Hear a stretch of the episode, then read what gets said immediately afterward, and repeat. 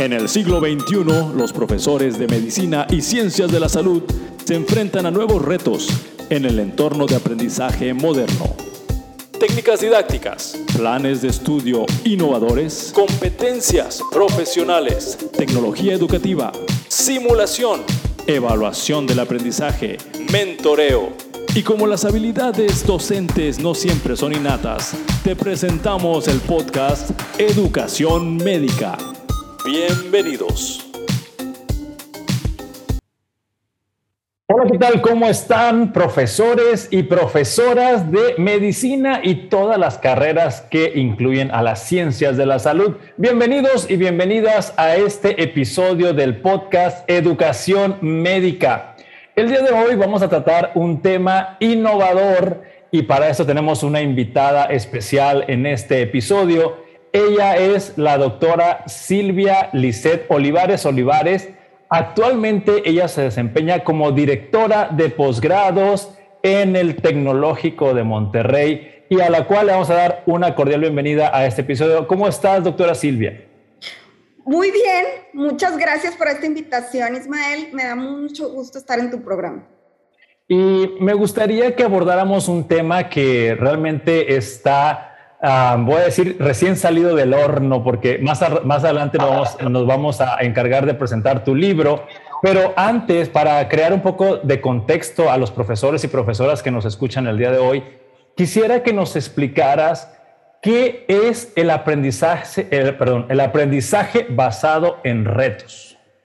Mira, el aprendizaje basado en retos es una iniciativa que se da ahora para la introducción del modelo educativo TEC 21 en no solamente los programas de salud, sino los programas de todo el tecnológico de Monterrey. Se busca precisamente eh, incidir de una manera diferente. Es una estrategia formativa que enfrenta al estudiante a situaciones reales y sobre todo desafiantes del entorno. Esto es muy importante porque se distingue de otras estrategias didácticas, como por ejemplo el aprendizaje basado en problemas, o el aprendizaje basado en proyectos, porque aquí lo que sí tenemos es una estrategia que tiene vinculación con la realidad. Le llamamos de alta autenticidad. Y lo que queremos es que colaboren de forma creativa. Y aquí también se distingue del aprendizaje basado en proyectos, que proyectos es, todos tienen un objetivo, todos tienen que llegar a la misma solución, pero en retos no. En retos les damos la apertura, flexibilidad y la creatividad para que generen una solución, la mejor solución que transforme la realidad de aquellos que serían como los usuarios o los beneficiados con la solución que están proponiendo. Y te decía que también se distinguía del, del, de problemas, porque en problemas generalmente se abordan como situaciones hipotéticas. Y en retos sí estamos trabajando con situaciones de la realidad. Bien, totalmente de acuerdo. Y me gustaría que eh, eh, entender este, este, este, concepto para aquellos profesores y profesoras que eh, apenas están familiarizando con estrategias didácticas como las que acabas de mencionar. Y hiciste referencia a dos muy populares, el aprendizaje basado en problemas, que tiene, diremos, más de 20, 30 años este, vigente, ¿verdad?, en, en, la, en la educación médica y otros, otras estrategias.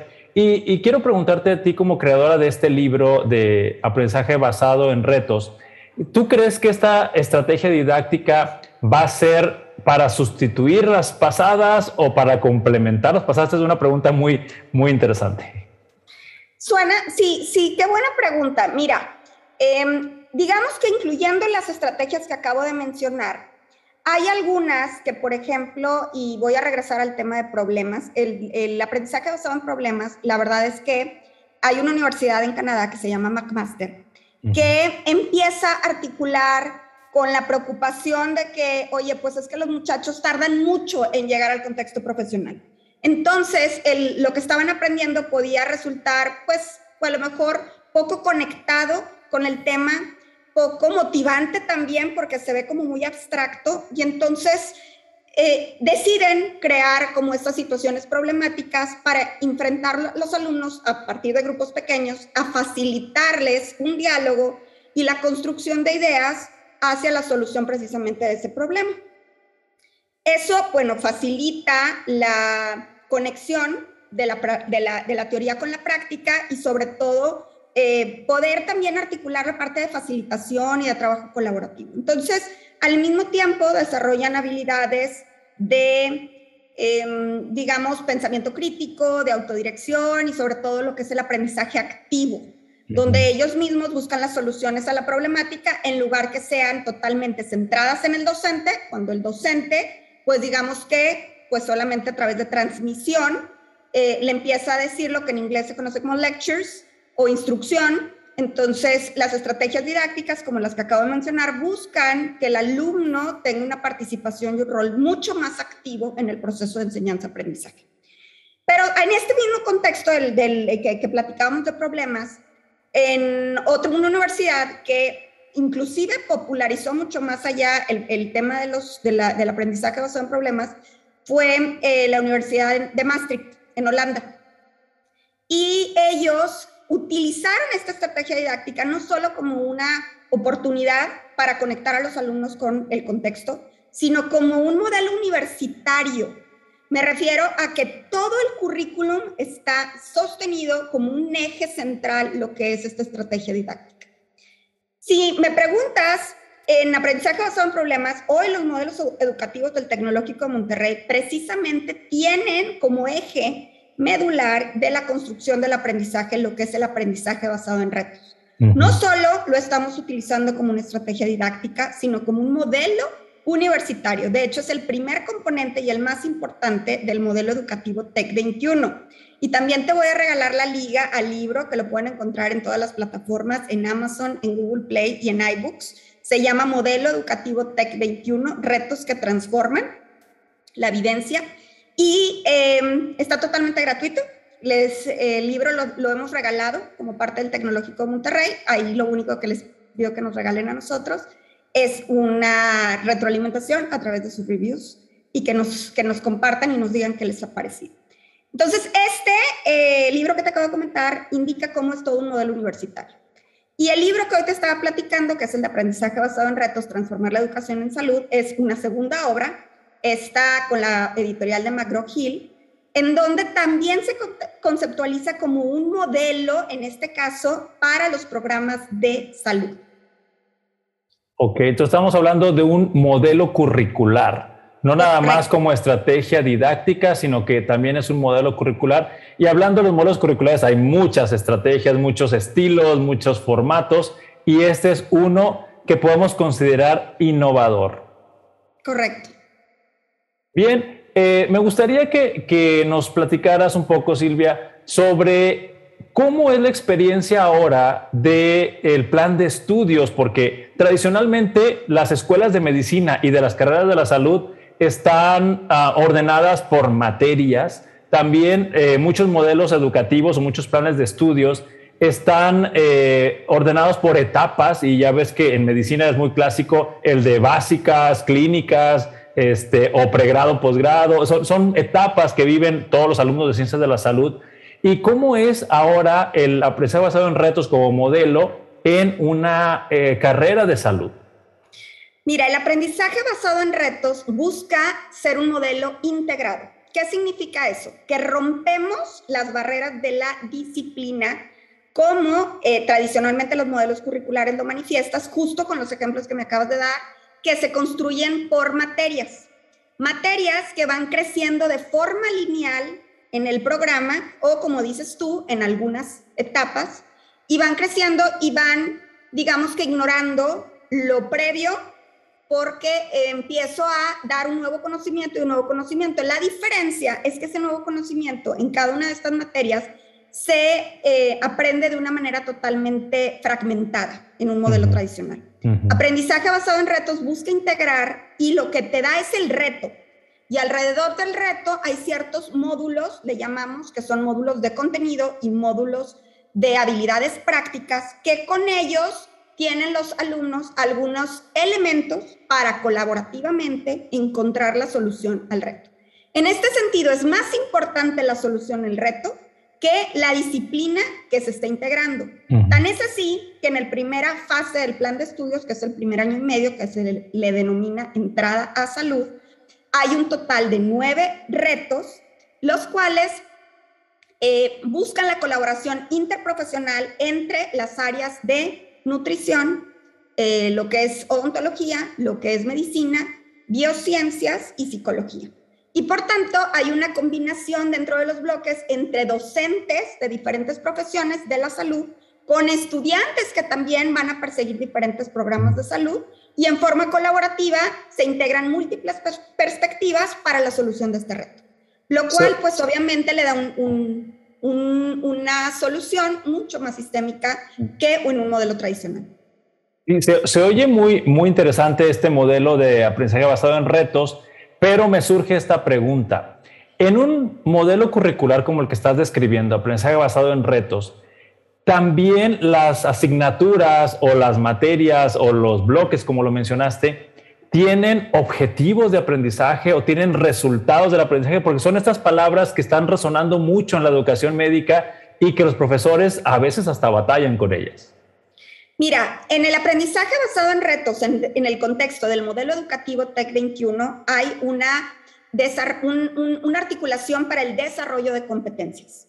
Y en este sentido tenemos una clasificación de competencias que en salud hemos estratificado en cuatro tipos de estructuras curriculares. Unas competencias que van en lo que se denomina de forma disciplinar. Son aquellas que le dan el sentido a la profesión y que forman parte de la identidad del profesionista como médico, como psicólogo, como nutriólogo. En el caso de las competencias transversales, son aquellas que forman parte del desarrollo de la persona, con habilidades que son necesarias para la vida.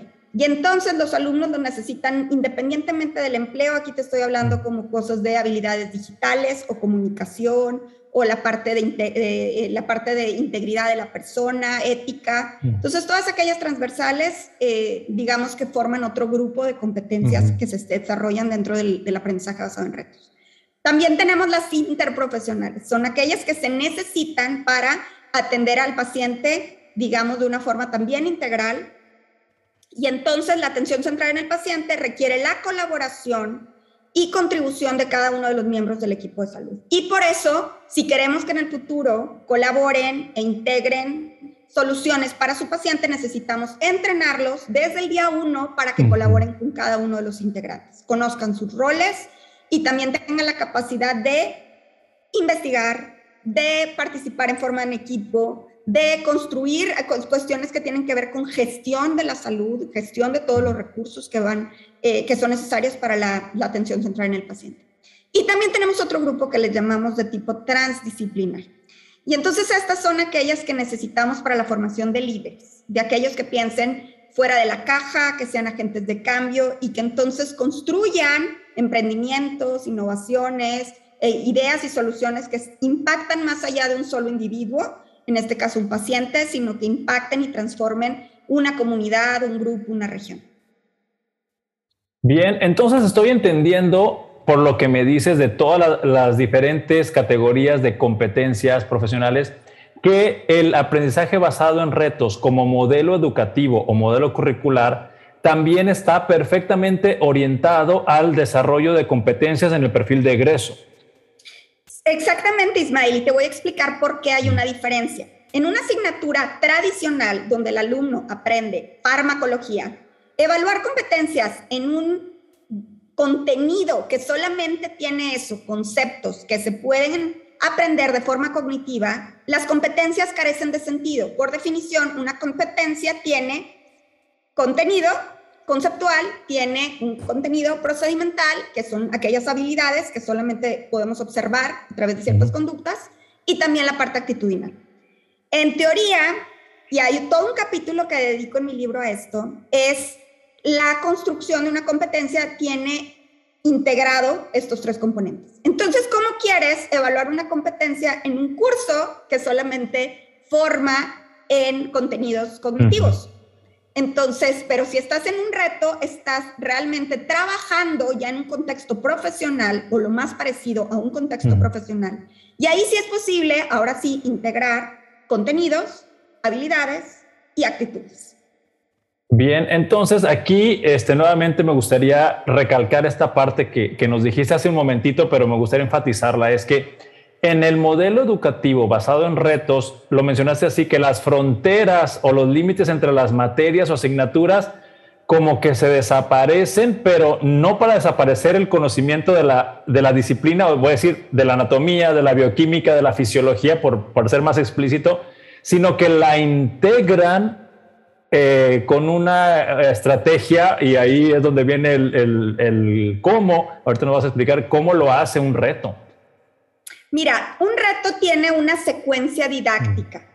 En el libro dedico también todo un capítulo para explicar diferentes secuencias didácticas. Eh, se toman como referencia a diferentes autores. Uno de los muy importantes es la iniciativa de Apple, así le llama Challenge Based Learning.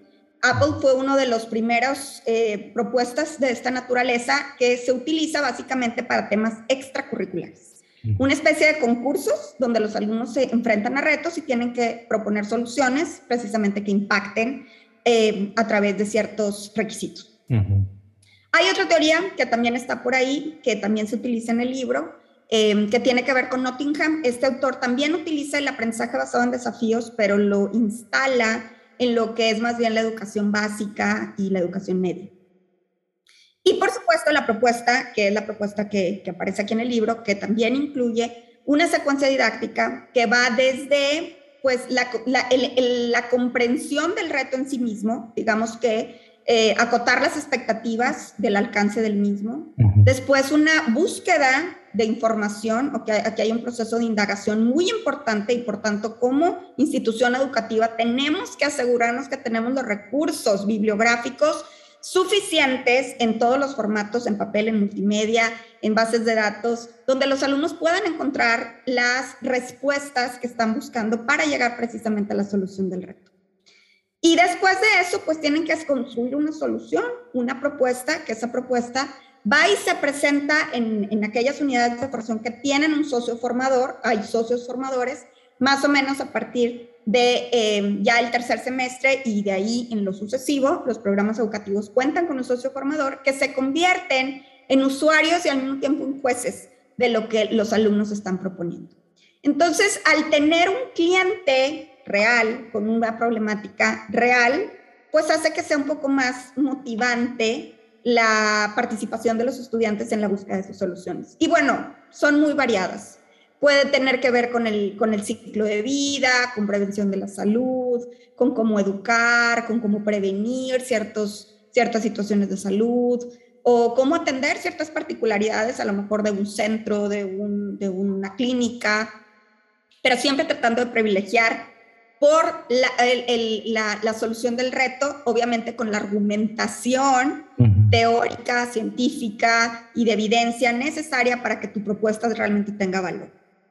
Bien, ahorita quiero rescatar un concepto que nos acabas de regalar, Silvia. Es que al principio de esta entrevista nos explicabas que el aprendizaje basado en retos ah, colocaba al estudiante en un contexto real y no hipotético o no construido como otras técnicas que mencionamos. Sin embargo, ahorita usaste una palabra que me gustaría que nos ayudaras a describir un poco más que es el socio formador. Esta palabra creo que en el vocabulario de muchos profesoras y profesores a nivel nacional o mundial no está muy, muy clara. Explícanos qué, quiere decir un socio formador en esta eh, técnica, estrategia o modelo educativo. El socio formador es aquel que precisamente nos da la autenticidad del contexto. Se llama socio porque puede ser una comunidad, una organización, un grupo que tiene una necesidad de ser atendida. La diferencia entre, eh, digamos, el aprendizaje centrado en el paciente, siempre la necesidad de un individuo, desde un paciente. Que bueno, ahí también los invito a, buscar ese libro de aprendizaje centrado en el paciente, se fue publicado con eh, la editorial médica panamericana, también lo pueden encontrar en, en, una búsqueda fácil y eh, ese precisamente trabaja sobre cómo resolver la situación de un paciente. Pero en este caso, reto, el reto puede ser tan cercano como un grupo de investigación, una comunidad de una colonia, una clínica. Y la verdad es que no hay como una, una limitante en cuanto a qué grupo vamos a atender, pero lo importante es que es un grupo que está en el contexto, una organización, eh, varias organizaciones, una asociación que tiene una necesidad. Y precisamente creo que como universidades tenemos una responsabilidad social de no esperar a que nuestros estudiantes contribuyan cuando terminen. Entonces, en el Tecnológico de Monterrey decidimos impactar desde el día uno que entran nuestros estudiantes a la institución. Entonces, durante la vivencia universitaria ya están contribuyendo. Ahora, esto es muy relevante, Ismael, te voy a decir por qué. Porque las nuevas generaciones estamos encontrando que más o menos hasta el 20-30% de los alumnos que hoy llegan a las aulas universitarias y que son admitidos, ya han trabajado o ya han sido dueños de un negocio.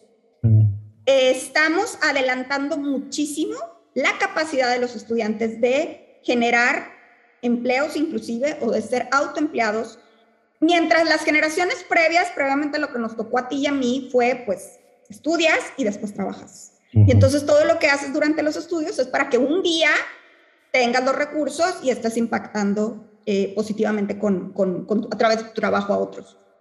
Pero hoy hemos adelantado mucho más eso. Pero no solo porque nosotros lo decidimos, sino porque ya los alumnos lo han decidido por ellos mismos.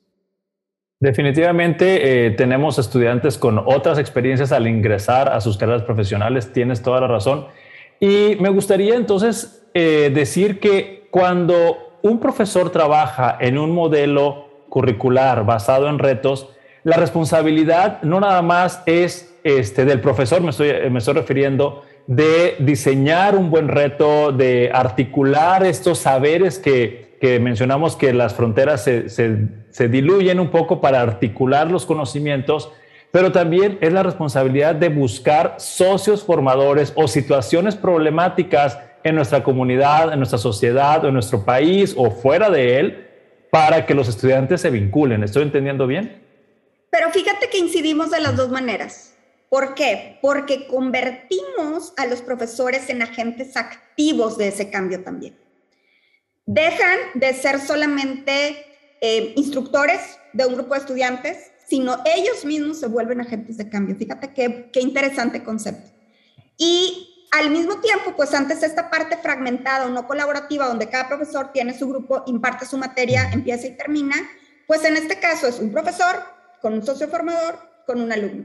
Pero además no es un solo profesor, porque hay un grupo de docentes que están en ese bloque. Entonces, como tengo módulos teóricos, tengo módulos prácticos, tengo reto, entonces hay una serie de actividades que se tienen que, digamos, articular de una manera alineada a lo que necesita cada uno de los retos que se han planteado. Y entonces convertimos a nuestros profesores en líderes, convertimos a nuestros profesores en vez de personas aisladas en su propia didáctica y profesión, en personas que además de estar comprometidas con el entorno, son mucho más colaborativos con, su mismo, con sus mismos colegas y con sus mismos estudiantes. Definitivamente sí, es, un, es otra plataforma completamente diferente a la que estamos acostumbrados los mismos docentes en muchas universidades. Y Silvia, para ir terminando esta, esta entrevista, porque hemos aprendido bastante sobre cuál es la perspectiva de esta estrategia y modelo educativo basado en retos, me gustaría si tú quisieras dar un mensaje a todos los profesores y profesoras, eh, tanto dentro de la institución donde tú trabajas como fuera de ella, para que conozcan esto que tú estás eh, proponiendo en el libro. Bien, bueno, primero a que me sigan en las redes sociales, para que encuentren las ligas al libro. Ahí pueden encontrar la liga del modelo educativo TEC 21. Ahí pueden encontrar que les digo que está gratuito en todas las plataformas y las ligas para llegar más rápido ahí. Pueden encontrar las ligas a este libro de aprendizaje basado en retos, transformar la educación en salud, que ya está disponible en la plataforma de McGraw Hill para que lo adquieran a la brevedad. Pero sobre todo compartirles. Eh, realmente, Ismael, fue un año de trabajo donde traté de plasmar este recorrido de transformación de nuestros programas de salud, de estar en un modelo educativo, digo, con muchos elementos de innovación, porque ya trabajábamos con el modelo de, aprendizaje basado en problemas, con algunos elementos de simulación o de evaluación muy, muy interesantes y con aprendizaje activo. Pues esta revolución que incorporamos en el currículum y también creo que hay muchos sentimientos cada uno de los capítulos tiene una primera página donde me describo a mí misma con la vivencia de cada uno de los conceptos que están transmitidos en la obra. Y además tiene un cierre precioso. Hago una entrevista al doctor Jorge Valdés García, decano de la Escuela de Medicina y Ciencias de la Salud del Tecnológico de Monterrey, para preguntarle también sus percepciones sobre esta transformación y sobre todo lo que la educación en salud nos ofrece en el presente y en el futuro.